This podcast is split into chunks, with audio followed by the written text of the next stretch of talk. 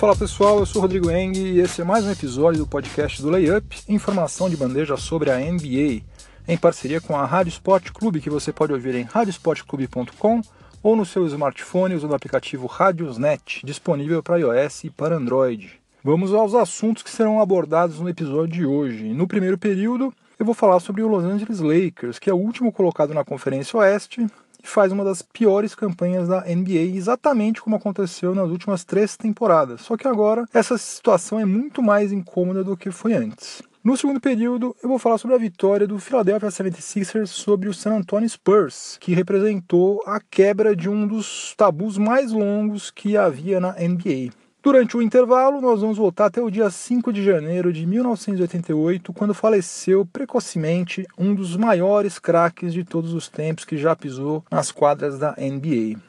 No terceiro período, eu vou falar sobre Craig Sager, aquele repórter norte-americano que faleceu em dezembro de 2016, vítima de leucemia. Inclusive a sua luta contra o câncer, né, naquela época, principalmente no final de 2015 e ao longo do ano de 2016, foi um exemplo para todo mundo, né, a forma positiva com a qual ele lidou com essa doença miserável que é o câncer. E agora, mais de um ano após o seu falecimento, o Craig Sager voltou a ser notícia e por um exemplo também que ele deu já depois de morto, ele deu um exemplo que daí, ao contrário daquele outro, não é um exemplo nada bacana, pelo menos na minha opinião. E no quarto período, eu vou falar sobre o Dallas Mavericks, que há mais de 20 anos era chamado lá na China por um nome ridículo. Os chineses traduziam Dallas Mavericks por um nome que não tem absolutamente nada a ver com Dallas Maverick, mas eles usavam esse nome há mais de 20 anos e agora a franquia resolveu dar um basta nisso. Falou, não, chega, agora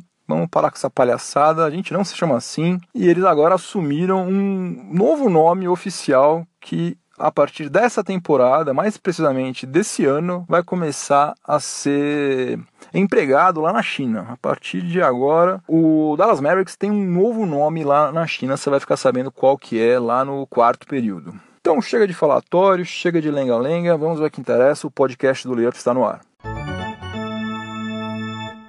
O Los Angeles Lakers é o último colocado da Conferência Oeste, está com uma campanha de 11 vitórias e 26 derrotas. Acabou de levar uma sacolada do Oklahoma City Thunder em pleno Staples Center, perdendo por 133 a 96, uma diferença de 37 pontos, que é a segunda maior na história dos confrontos entre as duas franquias, incluindo as temporadas em que o Thunder era o Seattle Supersonics, ou seja, desde sempre. Das últimas 11 partidas, o Lakers venceu somente uma.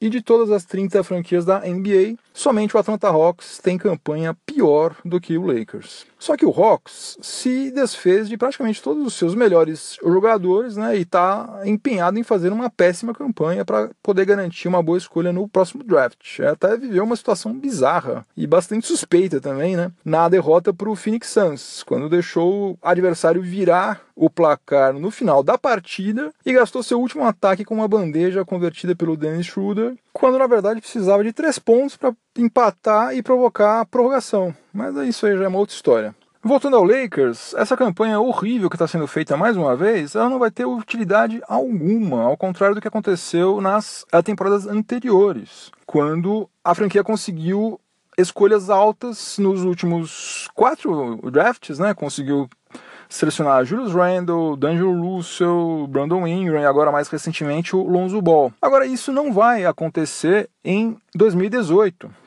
porque por pior que seja, mesmo que faça a pior campanha de todas, perca todos os jogos daqui para frente, acabe com apenas 11 vitórias, o Lakers já negociou a sua escolha de primeira rodada. Ele não tem nenhuma escolha de primeira rodada. Ela vai ficar ou nas mãos do Boston Celtics ou nas mãos do Philadelphia 76ers, de acordo com a campanha que o Lakers fizer. Então não adianta absolutamente nada ir mal. Aquela história de tanque, vamos perder bastante jogo, que daí a gente consegue uma escolha boa. Não, você só vai estar tá ajudando Boston Celtics ou Sixers caso você faça isso. E o Lakers não está tentando perder, está perdendo porque a situação lá realmente está ruim. E essa campanha ruim também ela é nociva por uma outra razão que eu acho que é até mais importante do que a questão do calor, né, de quem você vai conseguir selecionar no próximo draft. Ela é mais nociva ainda porque o Lakers tem a ambição, tem o sonho de tentar atrair, contratar dois grandes free agents em julho. Né? Dois craques, duas estrelas na próxima free agency. E para isso, para eles conseguirem fazer isso, era primordial que a franquia fizesse uma campanha pelo menos razoável. Pelo menos razoável, porque playoffs já está na cara que não vai dar, né? Hoje em dia é um delírio você pensar em playoffs. Mas pelo menos uma campanha com umas 35 vitórias, né? alguma coisa por aí, para dar sinais de que é um time que, com duas ou três peças, pode vir a se tornar um time competitivo, porque senão nenhum free agent que se preze vai amarrar o burro dele num time que vai ser saco de pancada. Né? Não vai fazer isso. Quem é bom, quem tem alguma perspectiva de ser campeão, não vai assinar com uma franquia que fez uma campanha horrorosa e que está fazendo campanhas horrorosas há quatro temporadas seguidas. Todo mundo fala sobre LeBron James, né? Que ele tem uma casa em Los Angeles, que ele já viu até escola para os filhos lá, que ele quer ser ator, então ele quer ficar mais perto lá de Hollywood. Pode ser de fato que ele tenha tudo isso em mente, né? São apenas rumores. Agora, o que é certeza absoluta é que o LeBron James não é trouxa ele não é trouxa, ele não vai amarrar o burro dele numa franquia que vai ser somente um saco de pancadas, muito menos aos 33 anos de idade. Né? Ele sabe que o tempo dele, por mais forte que ele seja, o tempo dele está acabando. Logo, logo, mais cedo ou mais tarde, o rendimento dele vai começar a cair, né? Impossível que ele consiga ficar até os 40 anos jogando nesse nível absurdo que ele joga ainda. Então, Caso ele saia do Cavs, que a gente nem sabe se de fato ele vai sair, não faz o menor sentido ele ir para esse Lakers. Um Lakers que está sendo um fiasco por quatro temporadas seguidas. Não faz sentido isso. Faria muito mais sentido, por exemplo, antes de mais nada, ele continuar no Cavs. Segundo lugar, se ele for sair, vai para os Sixers. Vai lá jogar com Ben Simmons, Joel Embiid, Dario Saric. Né? Vai montar um timaço, vai ser um time fortíssimo. Ou vai pro Bucks, Milwaukee Bucks, Antetokounmpo, Chris Middleton, Jabari Parker, Eric Bledsoe. E se ele de fato quiser ir para Los Angeles, um time que está em situação muito melhor do que o Lakers é o Clippers, que também tem sede lá.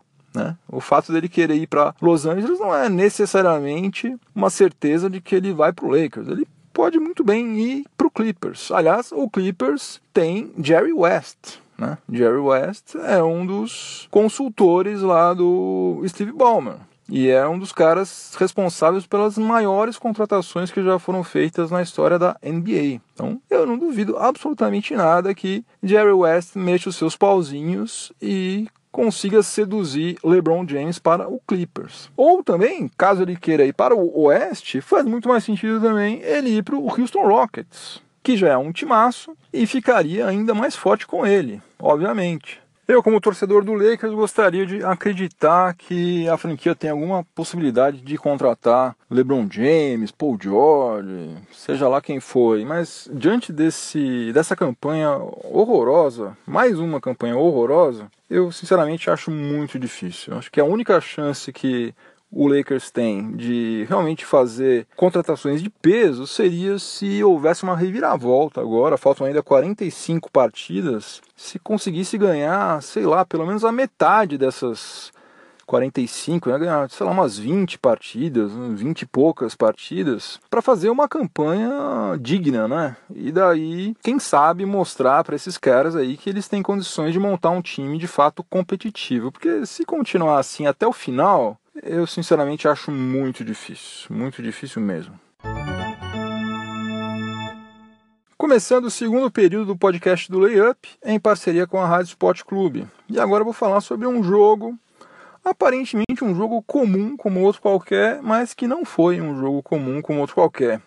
Que aconteceu agora no comecinho do ano, no dia 13 de janeiro, entre o Philadelphia 76ers e o San Antonio Spurs o Sixers recebeu os Spurs no Wells Fargo Center, né, na sua arena lá na Pensilvânia, e venceu por 112 a 106. E o que, que, tem de tão especial nesse, nesse jogo aí? O placar? Não, 112 a 106. Não tem nada de Aparentemente não tem nada de especial, mas tem sim. Essa foi a primeira vitória dos Sixers sobre os Spurs desde o dia 11 de fevereiro de 2011. Ou seja, quase sete anos, fazia quase sete anos que os Sixers não ganhava um jogo sequer, seja no Texas, na Pensilvânia, não ganhava um jogo sequer do San Antonio Spurs. Aonde que você estava em 2011? O que, que você fazia naquela época? Olha, eu faz tempo, hein? Eu tinha mais cabelo, eu conseguia correr uns 10 quilômetros sem sentir dor. Faz tempo. Hein? Olha, nenhum jogador que participou daquele jogo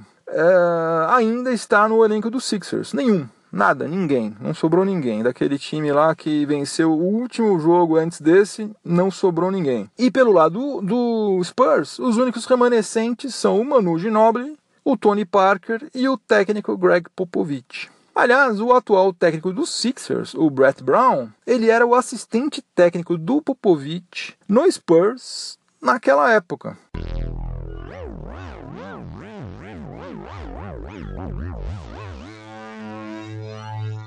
No intervalo do podcast do Layup, em parceria com a Rádio Sport Clube, nós vamos fazer o de sempre, que é dar um rolê na nossa máquina do tempo. E nós vamos voltar, dessa vez, até o dia 5 de janeiro de 1988, quando faleceu aos 40 anos de idade o Pete Maravich, apelidado de Pistol Pete, por causa do seu poder de fogo com a bola nas mãos. O camarada tinha uma precisão nos arremessos incrível.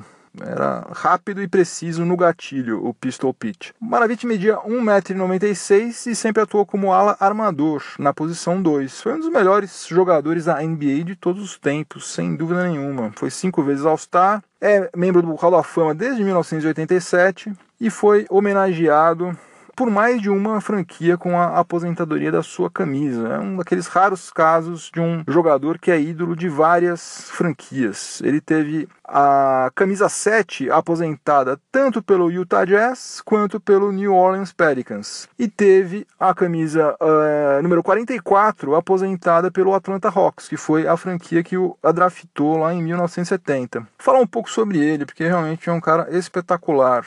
Ele foi moldado né, para ser um craque desde quando ele era menino, pelo pai dele, o Peter Maravich, que foi seu técnico lá em Louisiana State no final dos anos 1960. E o, o pai dele tinha um esquema rigoroso né, e metódico de treinamentos. Isso aí ajudou bastante a que o Pete Maravich se tornasse o que ele foi, né, um grande craque. Ele foi o cestinha da temporada 1976-77 com média de 31,1 pontos por partida.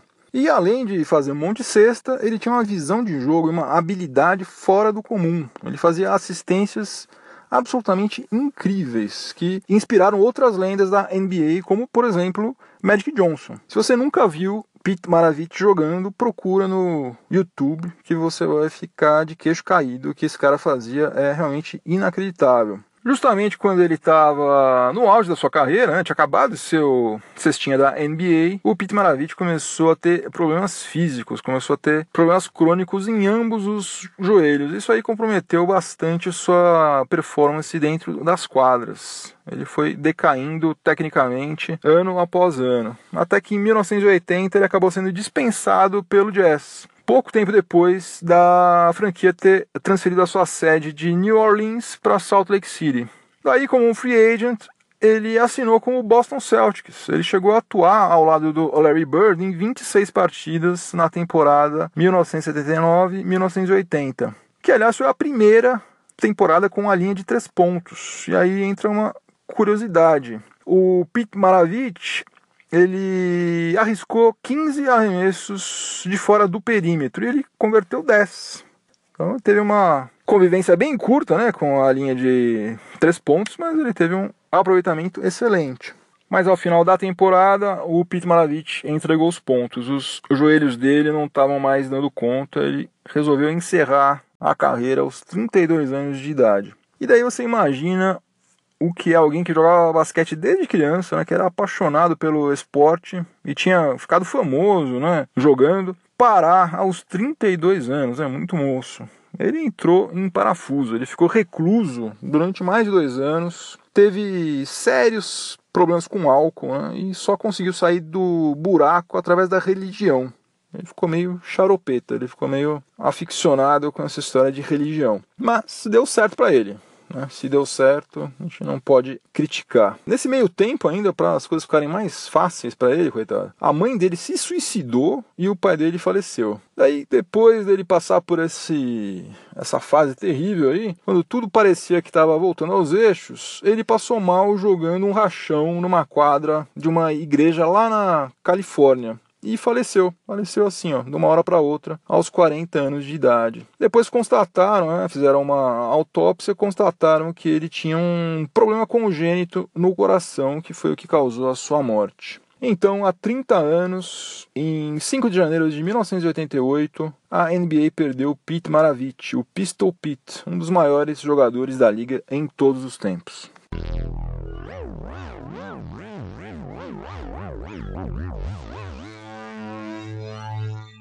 Voltando aos dias atuais, para começar o terceiro período do podcast do Layup, em parceria com a Rádio Sport Clube. Agora eu vou falar sobre Craig Sager, que foi uma das personalidades mais marcantes da mídia esportiva norte-americana nos últimos 30 anos, pelo menos. Né? Um cara famoso pela simpatia, pela competência né? e pelos ternos e as suas gravatas espalhafatosas que ele usava. Né? Ele era unanimidade entre jogadores, técnicos, dirigentes, todo mundo adorava ele. Até o Greg Popovich, né, que é um cara extremamente mal-humorado em relação aos repórteres, tinha simpatia pelo Craig Sager. E aí, como vocês se lembram, o Sager é, faleceu em dezembro de 2016, vítima de leucemia, aos 65 anos de idade.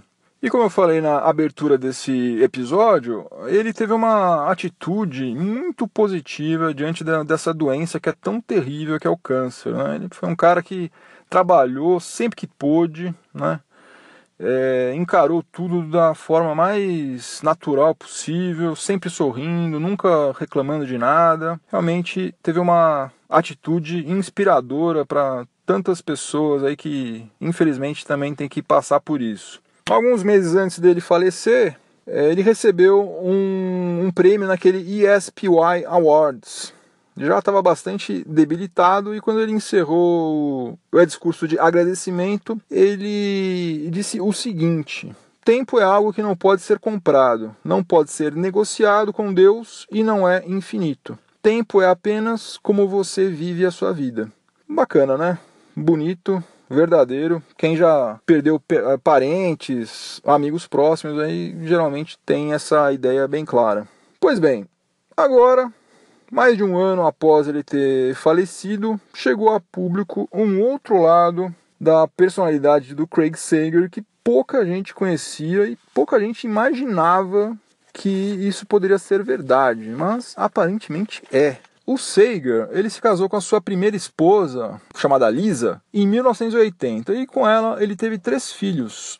Um que ele até deu o próprio nome dele, Craig Sager II.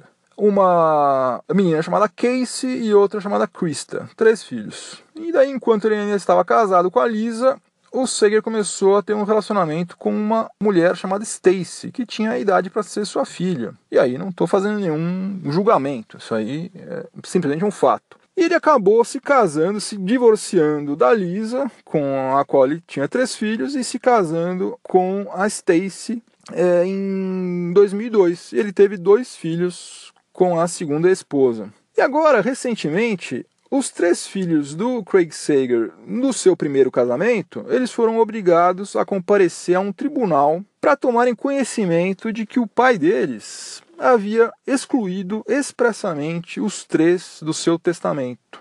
Até o filho que ele batizou com o próprio nome, ele excluiu do seu testamento. E o que é mais bizarro ainda é que o Craig Sager II e o Craig Sager pai escreveram juntos um livro que tinha sido lançado um mês antes da morte do Craig Sager.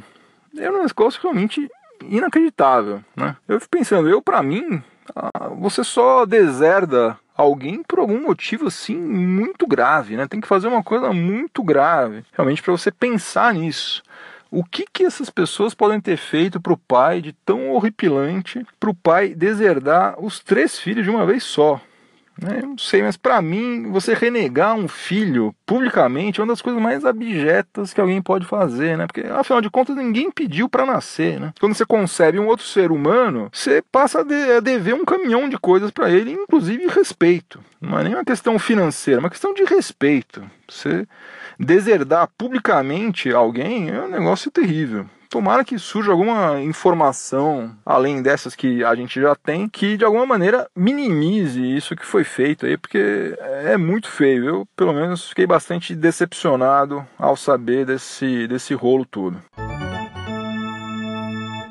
Entrando na reta final do podcast do Layup, em parceria com a Rádio Sport Clube, e hoje eu falei de vários assuntos meio fúnebres, né, meio tétricos, que foram a morte do Pete Maravich, agora esse rolo todo do Craig Sager.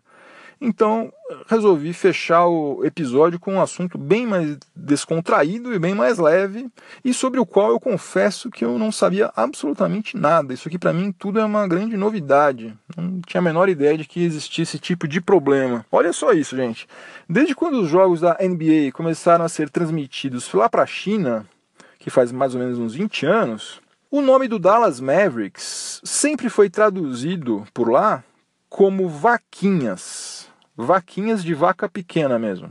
Isso pelos narradores, comentaristas, imprensa escrita, falada, todo mundo se referia ao Dallas Mavericks por vaquinhas. Não me pergunte por quê. Né? Não vejo da onde que surgiu isso, porque Maverick em inglês é um adjetivo para alguém que não anda junto com o resto, né? Um cara meio outsider, assim, né? E também pode ser um substantivo quando você está se referindo a um cavalo selvagem e jovem, né? Um, que ainda não foi domado. Por isso que, se você olhar o, o logo do Dallas Mavericks, tem um cavalo ali, né? Então, para colocar fim nessa tradução ridícula aí, a franquia ouviu os torcedores chineses e adotou um novo nome. A partir de agora, a franquia vai ser chamada por lá como Heróicos Cavaleiros Solitários. Ou, se você preferir em chinês, Du Xing Xia. Então, Du Xing Xia é o nome do Dallas Mavericks a partir de agora lá na China, que significa Heróicos Cavaleiros Solitários. Olha, sei lá, viu? Não sei se tá pior, se tá melhor, sinceramente não sei. Do alto da minha ignorância, eu não fazia a menor ideia de que tinha esse tipo de problema, como eu já falei. Eu achava que na China eles simplesmente repetiam os nomes originais de cada franquia como a gente faz aqui, né? Houston Rockets, Dallas Mavericks, Sacramento Kings, enfim. Mas pelo visto as coisas não são assim. Para todos os efeitos, então, os torcedores do Dallas Mavericks não vão ser mais chamados de vaquinhas lá na China, né? E provavelmente essa aí vai ser uma das melhores notícias sobre a franquia que nós vamos receber nessa temporada.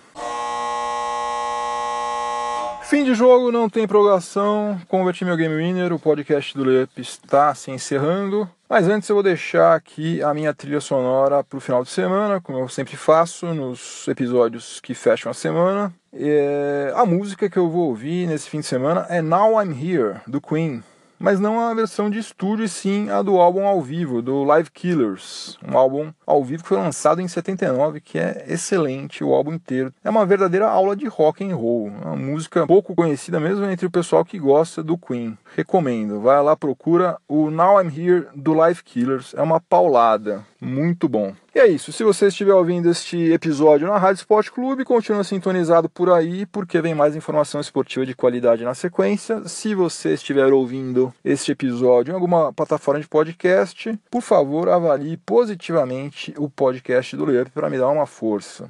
E lembre-se que você pode ajudar me ajudar a fazer este podcast me mandando uma mensagem lá no layup.com.br. Entra no site layup.com.br, na página de contato, me manda uma mensagem que ela certamente vai ser lida. Pode mandar sugestão, crítica, dúvida, o que você quiser. É isso, pessoal. Bom fim de semana, juízo, voltem inteiros para casa. Semana que vem tem mais. Abração, tchau, tchau.